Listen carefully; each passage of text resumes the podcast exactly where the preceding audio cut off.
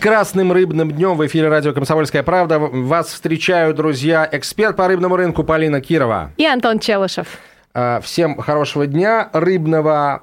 Сегодня мы поговорим об импортозамещении а, в рыбной отрасли, но об этом чуть позже, а пока пробежимся по новостям. Вот, например, я бы хотел начать отдать дань уважения а, любителям рыбалки, и в частности рыболовам-спортсменам, потому что сам я им являюсь, скромно так о себе скажу. А, ну, настолько, насколько может являться рыболовым спортсменом человек, участвующий в, участвовавший в последний раз в соревнованиях года два назад. Ну, ты явно больше спортсмен, чем я, особенно в этом виде спорта. Это, кстати, очень демократичный вид спорта, каждый может научиться и достичь серьезных результатов.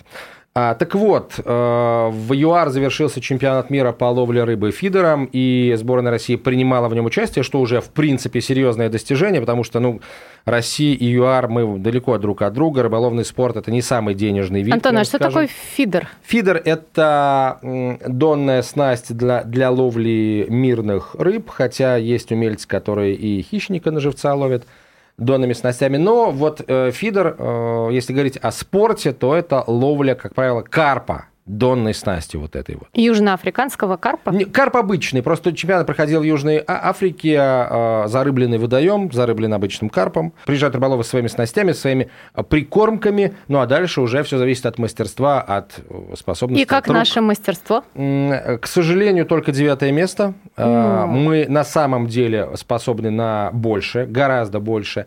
Ребята приехали не так давно. Мы, к сожалению, не смогли с ними договориться об участии в эфире э, сегодня, но обязательно в одном из ближайших эфиров э, мы их услышим. Ну, давай к другим новостям. У меня а... есть новость, Антон. Давай. Скоро 23 февраля. Я поздравляю тебя спасибо, и всех Полина, мужчин, спасибо. всех наших защитников. Пожалуйста, продолжайте нас защищать, продолжайте нас радовать. Мы без вас никуда. А, Следующая новость. Грузооборот рыбы в Мурманском морском порту в январе сократился на 48%. Я бы, может быть, и прошел мимо этой новости, но все-таки 48%, хотя э, считали январь 19 э, к январю 18 это многовато. Ну да, это, это на самом деле очень много. Я могу только предположить, что это связано с установкой системы «Гонец» а, которую нужно устанавливать только в определенном порту, и из-за которой в многие... российских, да, в российских не а, смогли выйти. можно а, ее установить. Э, я помню, мы как говорили о том, что российские промысловики наши попросили отсрочки. Да, э, на полгода. Вот пока непонятно, пошли им навстречу или а, не пошли, но результат вот он. А, система гонец не установлена, а, траулер не может выходить а, на промысел и... А, ну, собственно, как, как стоит и ждет, да. Как следствие, 50% спад в Мурманском порту, Колоссальная на самом деле, потому ну, что здесь это... не только гонец, кстати, надо сказать, здесь еще и январские портов. шторма. Шторма, сказали. в общем-то, это Сказались. обычная история, они частые, частые явления, и не только в Мурманском порту, но и на Дальнем Востоке. Поэтому только на это списывать, наверное, не очень правильно будет. А следующая новость, ну, это такая криминальная история. Полиция обнаружила у браконьеров две тонны черной икры.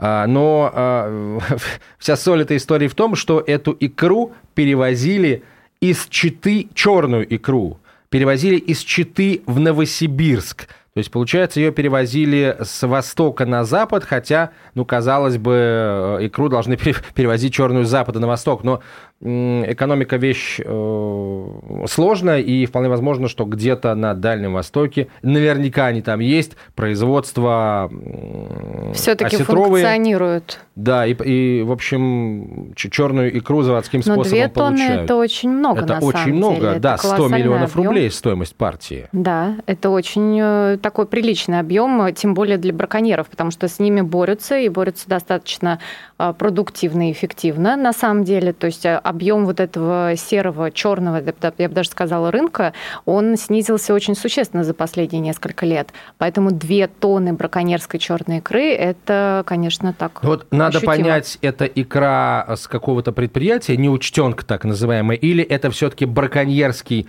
лов в дальневосточных реках, где можно осетровые сделать анализ тоже. на ДНК. Сейчас делается анализ на ДНК, и таким образом можно понять, откуда именно появилась вот эта рыба, от которой э, собственно, вот эта вот икра.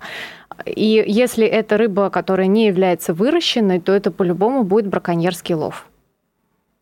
Да, и мало того, что это браконьерский лов, непонятно, в каких условиях эта икра готовилась, вряд ли в заводских, скорее всего, кустарщина какая-то, цеха.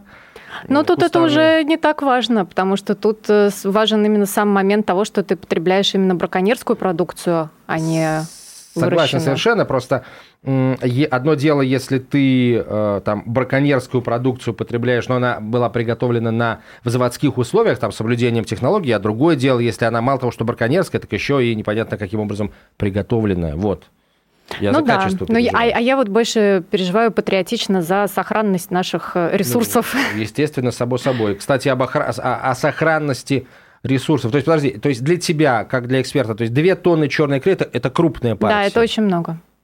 Это такие, крупная такие партия. Ча- не часто э, Нет, не часто. Обычно обнаруживают 100 килограммов, 200 килограммов, ну там 500, может быть, килограммов, но 2 тонны это, ну, это, это очень много. Да, э, будем надеяться, что краснокнижные животные не пострадали хотя что-то подсказывает, что это не так, к сожалению.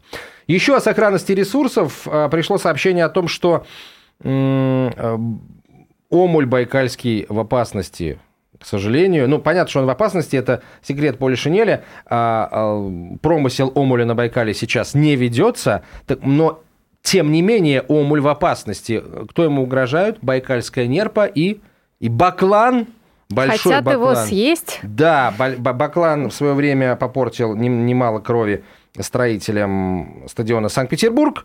И вот теперь, э, попортив кровь строителям стадиона Санкт-Петербург и самому стадиону, Баклан, видимо, переместился на Байкал и теперь пожирает в, в больших количествах омбуля. Ну, на самом деле, это шутка все. То, не, Баклан не шутка. Шутка того, что он перелетел, да, на, на, на Байкале есть свой Баклан э, гнездится. И говорят, что резко выросла численность этих птиц. Э, в некоторых местах гнездования она может достигать 10 тысяч особей. 10 тысяч бакланов в сутки съедает 5 тонн омуля. Какой ужас. Омуль очень вкусный, между прочим. И так как Омуль это... очень вкусный. Баклан очень наглый. Баклан чересчур наглый, я бы сказала. Он ест нашу деликатесную рыбу. Ну, надо посмотреть. Может быть, э, бакланов было еще больше в э, Байкале, на Байкале, и они ели этого омуля, и все было в порядке. Потом пришел человек и стал его поедать в гораздо больших количествах. В общем, э, численность нерпы, кстати, она тоже между прочим, растет, и достаточно серьезные цифры пришли. При норме в 90-100 тысяч особей а популяция нерпы на Байкале достигла, оценивается сейчас в 130 тысяч особей. И вот эти вот Какая лишние 40 тысяч нерп э, едят нашего, нашего омуля почем зря. Такие вот э, новости не самые приятные. И, э, слушай, давай хоть одну хорошую новость найдем. Ну, про омуль на самом деле очень интересно, потому что это наша такая российская рыба, северная рыба, сибирская рыба, э, пользуются хорошим спросом. Из нее можно делать строганину. Но так как это подледная рыба, между прочим, в ней не могут э, выживать никакие паразиты, и поэтому ее можно есть в сыром, ну вот в таком замороженном сыром виде. В отличие от многих, кстати, видов рыбы, которые мы раньше потребляли в импортном виде. А, хорошая новость. Вот, пожалуйста, хорошая новость, но, как всегда, как водится, вот на самом интересном месте у нас реклама. Это тоже в некотором смысле хорошая новость, безусловно. А, мы на две минуты прервемся и продолжим этот разговор. А, вот у нас будет одна хорошая новость, одна новость без окраски, ну а потом поговорим с экспертом, поговорим об импортозамещении в рыбной отрасли, потому что есть одна новость из этой сферы. Комсомольская правда, Полина Кирова. И Антон Челышев. Через несколько минут продолжим. Оставайтесь с нами.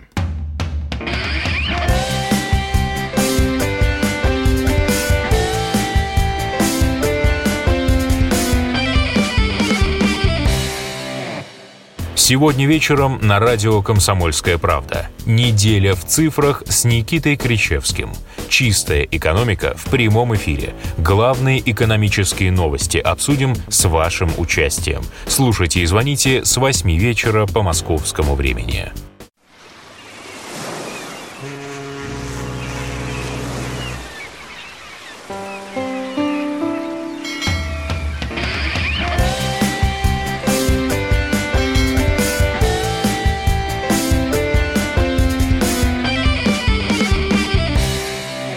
Продолжаем разговор. Полина Кирова, эксперт э, рыбного рынка. И Антон Челышев. Эксперт по поеданию рыбы э, всяких разных видов. А, я обещал хорошую новость, Полина. Есть она. Есть хорошая новость. Удиви меня. экспедиция по изучению лося, э, лосося с участием ученых из России, Канады, а также специалистов США, Республики Корея, Японии стартует из, стартовала из Ванкувера, сообщает ТАСС что интересно, и в это может быть э, даже, может быть, даже самое приятное во всей этой новости, а все специалисты погрузились на наше исследовательское судно профессор Кагановской, и, э, а, собственно, вот на нем и пойдут, пошли А сколько времени они будут? Исследовать. Но ну, пока всех не исследуют, пока всех не исследуют. Э, То есть мы прощаемся я надолго с ними, да? Не, я, я полагаю, что мы говорим им до свидания. До свидания. Вот, прощаться не нужно ни в коем случае, э, с ними связь устойчивая поддерживается.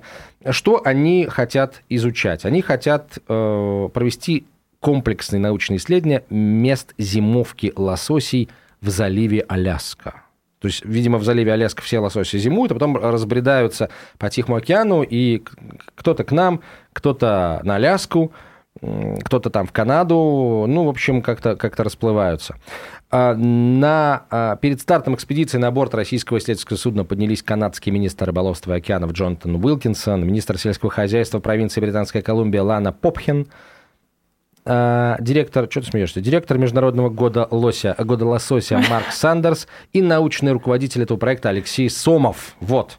Я думаю, что они будут искать лосося около американских берегов, чтобы повысить чтобы, э, у себя... Чтобы выдать им всем загранпаспорта и отправить в Россию. И Депортировать. Отправить, нет, депортировать я думаю, что отправить все-таки в Америку. Я думаю, что это ими было инициировано. Ну, что значит в Америку? Нет, лосося надо депортировать. Но мы его ждем, если что. Э, вот, вот такая вот история. Почему, собственно? Потому что Тихоокеанский лосось – это второй после Ментая по объему вылова промысловый объект дальневосточных российских рыбаков. Добыча у нас, слава богу, уже почти 20 лет ведется на очень хорошем, очень высоком уровне. Э, Международный год лосося, между прочим, у нас идет. Э, так что... Ну да, и рекордный вылов в 2018 тоже приятен как минимум. И еще одна новость, э, собственно, с которой мы, э, на которой я хочу остановиться поподробнее. Федеральная таможенная служба предложила расширить перечень продуктов, подпадающих под продэмбарго. Говорит в сообщении э, РБК которое имеет в распоряжении соответствующее письмо, подписанное первым заместителем главы Федеральной таможенной службы Русланом Давыдовым. А если говорить о рыбе, то под э, запрет попадет готовые и консервированные продукты из мяса и рыбы ракообразных, э, из мяса рыбы, да, ракообразных, моллюсков, крабов, креветок, устриц, мидий, икры, осетровых, консервированных, ну, овощи и фрукты дальше уже пошли. А, Полин, у меня вопрос. У нас же действуют, уже действуют э, контрсанкции, которые предполагают запрет на, поставок, на поставки рыбы и морепродуктов из э, США, Европы и там еще Из США, стран. Европы, Канады, э, Австралии, как минимум до конца 2019 года мы эту продукцию не поставляем. А как? А мы что, получается, что-то просмотрели или почему? Не совсем так. То есть здесь мы Объясни, немножко, пожалуйста. немножко, как, как бы это правильно сказать, мы немножко конкретизировали. То есть, например, э, нельзя ввозить определенную рыбу определенного вида, определенного сорта, но при этом, если ты, например, ставишь на этой рыбе другое наименование, там другой артикул, грубо говоря, да, то под этим артикулом ты уже можешь эту рыбу ввозить. И, соответственно, сейчас наша таможенная служба, она пришла к выводу, что э, нужно ограничивать не просто спецификацию, а всю товарную группу, то есть все название целиком. Например, там полностью ввоз рыбы с запрещен. И неважно, какая там рыба уже внутри это, этого списка. То есть это может быть там ментай, филе ментай, там еще что-то. Но э, это уже не конкретные какие-то позиции, а прям полностью целиком весь блок. Вот как. То есть получается, что э, при желании можно было ввести к нам там условную норвежскую семгу, э, если назвать ее там, например, не семгой, норвежской, а большой такой серебристой рыбой да, с мясом да, красного да, да, цвета. Да, именно так. И, ну, плюс ко всему наш любимый канал э, через Беларусь, который вроде бы как сейчас уже начали, э, скажем так, Прикрывать. более пристально угу. да, за ним следить. Через Беларусь тоже шли очень большие объемы таких вот псевдозапрещенки, назовем это так. А мы дозвонились главе Президиума Ассоциации компаний розничной торговли Илье Ломакину-Румянцеву. Скажите, пожалуйста, вот это предложение Федеральной таможенной службы в случае его принятия, оно сильно повлияет на рынок рыбы и морепродуктов, рыбопродуктов? Думаю, что практически не повлияет. А, скажется, может быть, там, не знаю, на некотором ограниченном числе компаний, которые импортируют консервы из Прибалтики. Шпроты из Прибалтики. Mm, то есть шпроты могут такие исчезнуть в очередной раз с российских? Ну, вы знаете, ну, появятся калининградские шпроты. Не-не, я не к тому, что как бы вот там плохо, или мы начнем плакать, рыдать. Нет. Да нет, а, объемы... Дело в том, что у нас же все сырье уже попало под эмбарго и довольно давно. У нас осталась только переработанная рыба, но объемы из этих стран, прям скажем, совсем незначительные. А что, например, по поводу других консервов? Может, какие-то пресервы у нас э, перестанут появляться? Или вообще не заметим? Ну, думаю, что особенно не заметим. Угу. Илья Владимирович, ну хорошо, тогда давайте поговорим о вот том самом импортозамещении, которое, в условиях которого мы уже живем там последние... Пятый год живем. Пятый год, да, с 2014 -го. А, импортозамещение нашим производителям, а, нашим промысловикам – сильно помогло? А, ну, конечно, конечно. И, собственно, вот если говорить о, о рыбе, и в первую очередь о калининградских перерабатывающих предприятиях, надо помнить, что в это время э, их прибалтийские коллеги получили довольно серьезную финансовую помощь от Евросоюза. А наши предприятия искали самостоятельные источники – и, конечно, экономически им было намного тяжелее перевооружаться. Но они это сделали в течение лет пяти примерно. Я думаю, им достаточно будет для того, чтобы они сравнялись э, в параметрах эффективности. Как всегда, кто-то платит за это.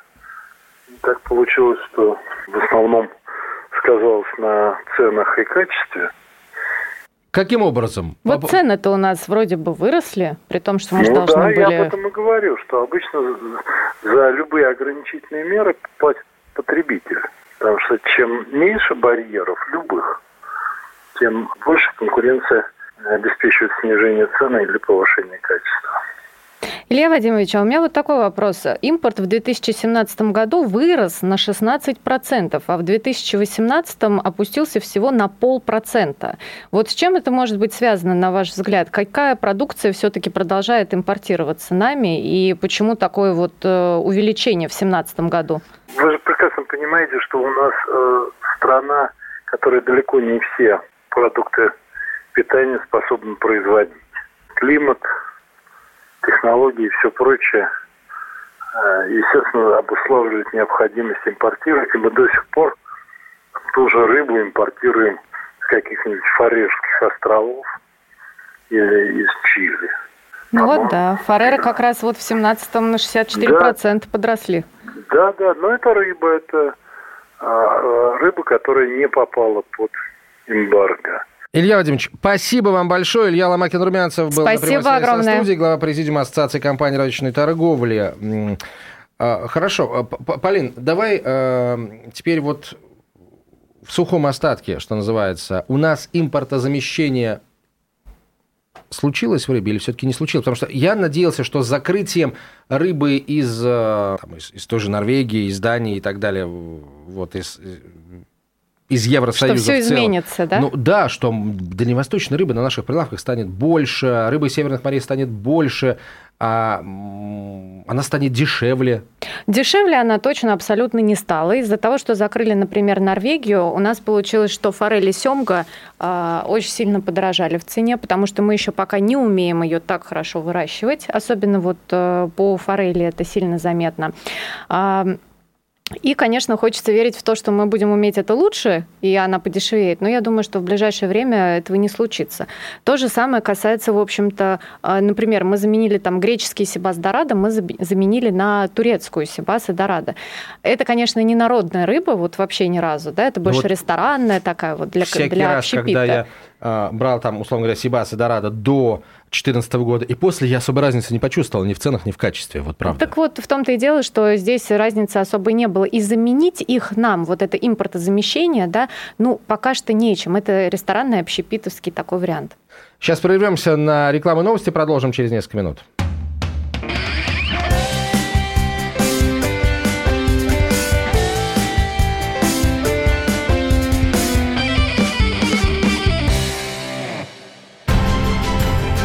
Будьте всегда в курсе событий. Установите на свой смартфон приложение «Радио Комсомольская правда». Слушайте в любой точке мира. Актуальные новости, эксклюзивные интервью, профессиональные комментарии.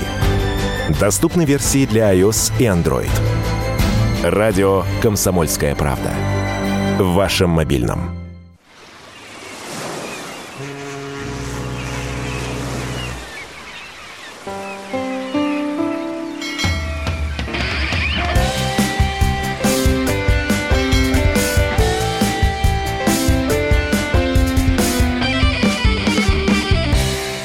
Возвращаемся. Эксперт рыбной отрасли Полина Кирова, я Антон Челышев. А, э, смотри, Полин, когда речь идет, например, о вине, да, чилийском, например, а, ну, все-таки оно, несмотря на то, что расстояние больш... большее, да, между а, Россией и Чили, чем между Россией и Францией, оно намного дешевле. А если говорить о лососе том же, вот нам же, нам же везут лосось из Чили? У нас есть несколько основных вообще э, стран, откуда мы импортируем рыбу. Это в первую очередь, наверное, Фарерские острова, и уже потом, ну и Китай, соответственно, да, с переработанной рыбой, и потом уже Чили, Аргентина, Турция, Вьетнам, э, Индонезия там и же с ними. А что касается лосося, ну, наибольший удар, на самом деле, пришелся именно по слабосоленым позициям. Вот эта форель семга пресловутая, которую а, наше население российское, в общем-то, привыкло есть за то время, которое нам навязывали это потребление. И это же выращенная рыба, так уж если разбираться более глубоко, которая не всегда является такой же полезной, как, например, дальневосточная да, красная рыба. Но при этом э, потребитель к ней привык, он ее любит и, в общем-то, хорошо ее покупает. Поэтому для наших карельских, например, э, аквахозяйств это стало большим таким э, толчком вперед. Другой вопрос, что у нас есть логистические проблемы, которые мы еще пока не решили. И даже если мы очень хорошо выращиваем эту рыбу, это не означает, что нам легко ее развести по всем регионам. Что мешает нам на Дальнем Востоке создать производство и там делать вот эту вот рыбу э, слабосоленую или подкопченую? Да, она будет стоить, конечно, дороже, но мы точно будем знать, что это нерка, горбуша, кета, я не знаю, кижуч, кижуч. чавыча. Ну, чавыча – это большая редкость вообще, конечно. Большая редкость, нежели остальные, да, виды лососевых. Но, тем не менее, что это наша дальневосточная рыба, да, она стоит там, допустим, на сколько-то процентов дороже, но она точно выловлена и сделана там, на берегу. Ну, слабосоленую рыбу и так делают, просто ее изготавливают не на берегу обычно, а изготавливают уже, ну, в регионе, где ее собираются продавать, где ее реализовывают. Ну, например, также в Москве или там в Санкт-Петербурге но или ведь в другом надо городе. заморозить, вести в замороженном виде и потом размораживать. Да, Я хочу но свеженькую. Свеженькая только на берегу, потому что, э, опять же, логистика, опять же, хранение и, например, э, копченая рыба, да, если ее вообще коптить вот в небольшой такой печке, она может храниться, например, три дня за эти три дня она не доедет ни до какого региона, кроме Дальневосточного ну, хорошо, ну, солить, солить и вакуум Солить можно. Почему? Вот соленые позиции, слабосоленые позиции, такие солено-мороженые, например, вот, ну, даже у нас такие были, изготавливаются специально для Японии по японской технологии и вакуумируются, и у них нормальный срок годности за счет того, что их можно заморозить и, соответственно... Но они у нас-то здесь продаются в средней полосе? Продаются, но э, это ну, скорее мало, такой редко, эксклюзив. днем с огнем не сыщешь, да, да это скорее такой именами. эксклюзив, это точечные такие локации, те же рыбные супермаркеты, то есть это специализированная розница. Мы а, пообщались, э, попросили наших корреспондентов пообщаться с москвичами на улицах. Задали очень простой вопрос. Как часто вы покупаете импортные, э, импортную рыбу и рыбопродукцию? И вообще, что лучше, отечественная рыба или импортная? Вот какие ответы мы получили. Ну, честно говоря, я импортные рыбные продукции не беру. Я беру всегда свое, наше. Потому что наша рыба намного лучше и вкуснее. Лучше нашей рыбы нет. Иногда не определишь, какая это наша или фирма вроде наша, а чья рыба, трудно сказать. Вообще редко, потому что хорошей мало. Ну, лучше свое, ну, ну, я, к сожалению, мало рыбы ем. У нас вкусная, хорошая рыба. Лучше, конечно, чтобы своего производства закупать. Это не, не, не такой э, продукт, который нельзя у нас добыть, в отличие там каких-нибудь сыров вкусных. Да лучше свою, пожалуй. Я считаю, что наши хоть проверяют как-то, а там неизвестно что. Импортную это страшное дело, лучше не покупать. Если импортная рыба, особенно красная, она вся выращена на фермах этих лососевых. Ее кормят э, специальными ингредиентами, которые увеличивают рост рыбы, да? И он как бы нехорошо, ну все, что искусственно, это плохо, правильно? Что меня зацепило? Люди говорят, что они не знают, какую рыбу они покупают, нашу или зарубежную. Вот я не знаю, это, я как к этому относиться там, с, точки зрения вот продавца, как к этому относиться? Это, это хороший знак или не очень хороший знак? Ну, для меня, как для представителя ритейла, это, конечно, знак очень плохой очень грустный, потому что получается, что мы доказываем, что наша российская рыба, она прекрасная, она чудесная, ее нужно потреблять, и вообще это просто лучшее, что может быть на рыбном рынке. А потребитель, в общем-то, раз разницы особой не видит. И всегда очень тяжело, например, объяснять, чем отличается китайское филе минтая пресловутое да, от нашего российского филе минтая или китайский гребешок от нашего российского курильского, например, гребешка. Разница огромная, она видна, и просто об этом нужно говорить и нужно рассказывать. Но, к сожалению, пока что вот никаких образовательных таких э, каналов, кроме как э, ну, кроме как каких-то локальных ресурсов, не задействовано. А если говорить о нашей рыбе, то вот я наткнулся на один факт, я хоч- хотел рассказать сегодня в нашей рубрике э, «Рыба есть». Э, хотел сказать о сайре. Я сам эту консерву сайру натуральную очень люблю. И, как оказалось, не зря я ее люблю. Вот давайте послушаем, собственно говоря, чем хороша сайра натуральная. А, сайра консервированная, скажем, чем она хороша, а потом поговорим о э, таком доступном сегменте рыбы в целом. Рыба есть? Рыба есть. Консервированная сайра – абсолютный рекордсмен по содержанию незаменимых для человека полиненасыщенных жирных кислот омега-3. Проведенные некоторое время назад исследования показали, что повышенное потребление полиненасыщенных жирных кислот омега-3 почти в 10 раз снижает риск сердечно-сосудистых заболеваний. Ну а в случае, если болезнь все же наступила, незаменимые полиненасыщенные жирные кислоты и их пищевые источники способствуют выздоровлению и на 35% снижают смертность среди тех, кто кто перенес эти заболевания. Ну а теперь самое интересное. Чтобы получить суточную дозу омега-3, человеку необходимо съесть вареные трески более 400 граммов, запеченные горбуши 200 граммов, а консервированные сайры всего 41 грамм. Удивительно, но в консервированной сайре и любой другой морской рыбе содержание омега-3 и омега-6 больше, чем в свежевыловленной. Кроме того, в мясе сайры содержатся витамины группы D, B, А, кальций, натрий, магний, магний и калий. Вот такая вот прекрасная сара. То есть для меня это действительно было шоком. Омега-3 полезнее омега-6. И для того, чтобы получить суточную норму омега-3, достаточно съесть 41 грамм, 41 грамм консервированной сайры. Да. Слушай, ну И вообще есть рекорд. Э, очень хорошая народная рыба, кроме сайры, да, есть еще мойва, есть еще навага. Сейчас у нас есть еще и, в общем, такой хороший приход черноморской рыбы, небольшой, называется хамса, это такие, ну, как килька, очень небольшого формата. А, и на самом деле все эти эм, все эти виды рыб, они стоят достаточно приемлемых денег. То есть если про навагу мы говорим, это 100, ну, от 130 там, до 160-170 рублей. В да, в розницу.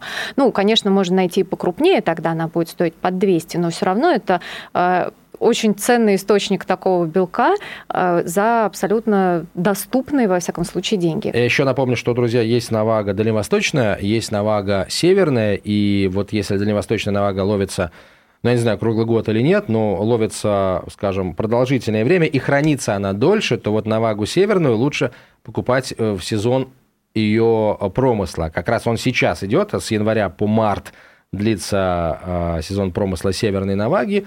Повара говорят, что ее мясо вкуснее, чем у дальневосточной. Жирнее, нежнее, Жирнее, да. да. Это правда. Вот. А, кстати, по поводу сайры тоже хочется сказать, что если у вас есть возможность э, узнать при покупке а, время вылова этой рыбы, то имейте в виду, что если сайра выловлена весной, в марте в том же, то у нее самый низкий процент жира там. Ну, почти ди- диетическое, да, диетическое да, да, блюдо 2, получится. Там, 2,5.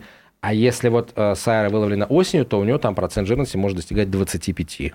Вот. Ну, вот на, на, уже... после нагула да, она такая вот, да. такая вот жирненькая. И, кстати, еще один момент. Э, мы сейчас вот в рубрике этого не услышали, а это, на мой взгляд, важно. Не надо гнаться за более жирной рыбой, потому что вот эта омега-3, кислота омега-3, э, незаменимая полиненасыщенная, ну, там есть несколько видов, их условно называют омега-3, потому что это сложное название.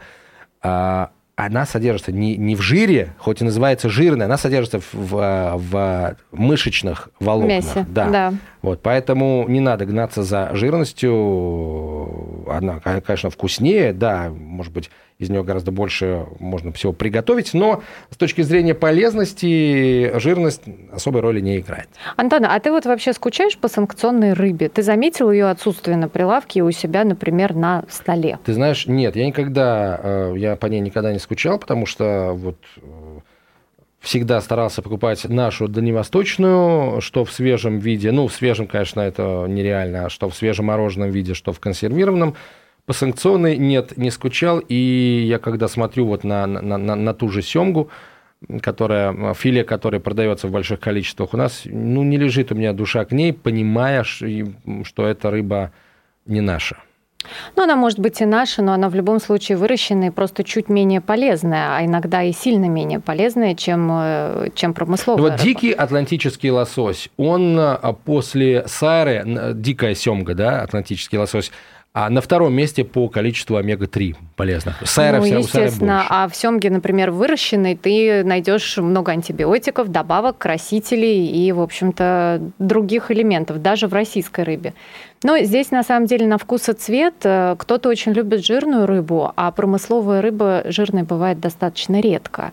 Ну, то есть это как сравнивать, например, бройлерного цыпленка да, и фермерскую курочку. Это немножко разные совсем э, виды, виды существования, Слушай, я бы сказала. А, почему стоимость народной рыбы, вот э, того же ментая, наваги, трески, а, несмотря на вот импортозамещение все-таки все выросло? Ну, на самом деле, ментай и навага, и треска – это наша продукция. То есть здесь не было никаких ограничений на ввоз. Да, ну, это... ну казалось бы, ее а, там спрос на нее должен вырасти а, с учетом вот этих ограничений, да, и, может быть, а, ритейл должен с большим пиететом в сторону этой рыбы смотреть, но этого почему-то не происходит. Ну, ментай на самом деле растет э, в плане экспорта стабильно достаточно. Это одна из наших самых таких экспортных позиций. А что касается внутреннего рынка, для нас она по-прежнему остается для наших потребителей а, просто вот какой-то такой непонятной рыбой, которая вроде бы и вкусная, но принято вот вроде кошек ей кормить. И это вопрос э, уже к продвижению этой рыбы и к продвижению каких-то российских продуктов именно на внутренний рынок.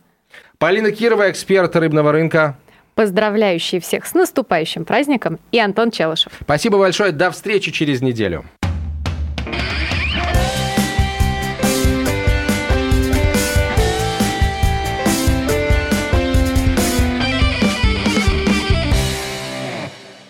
Британские ученые доказали, у тех, кто слушает подзарядку, в два раза медленнее садится телефон – Утреннее шоу «Подзарядка» с Вероникой Борисенковой и Сергеем Красновым слушайте по будням с 7 до 11 утра по московскому времени.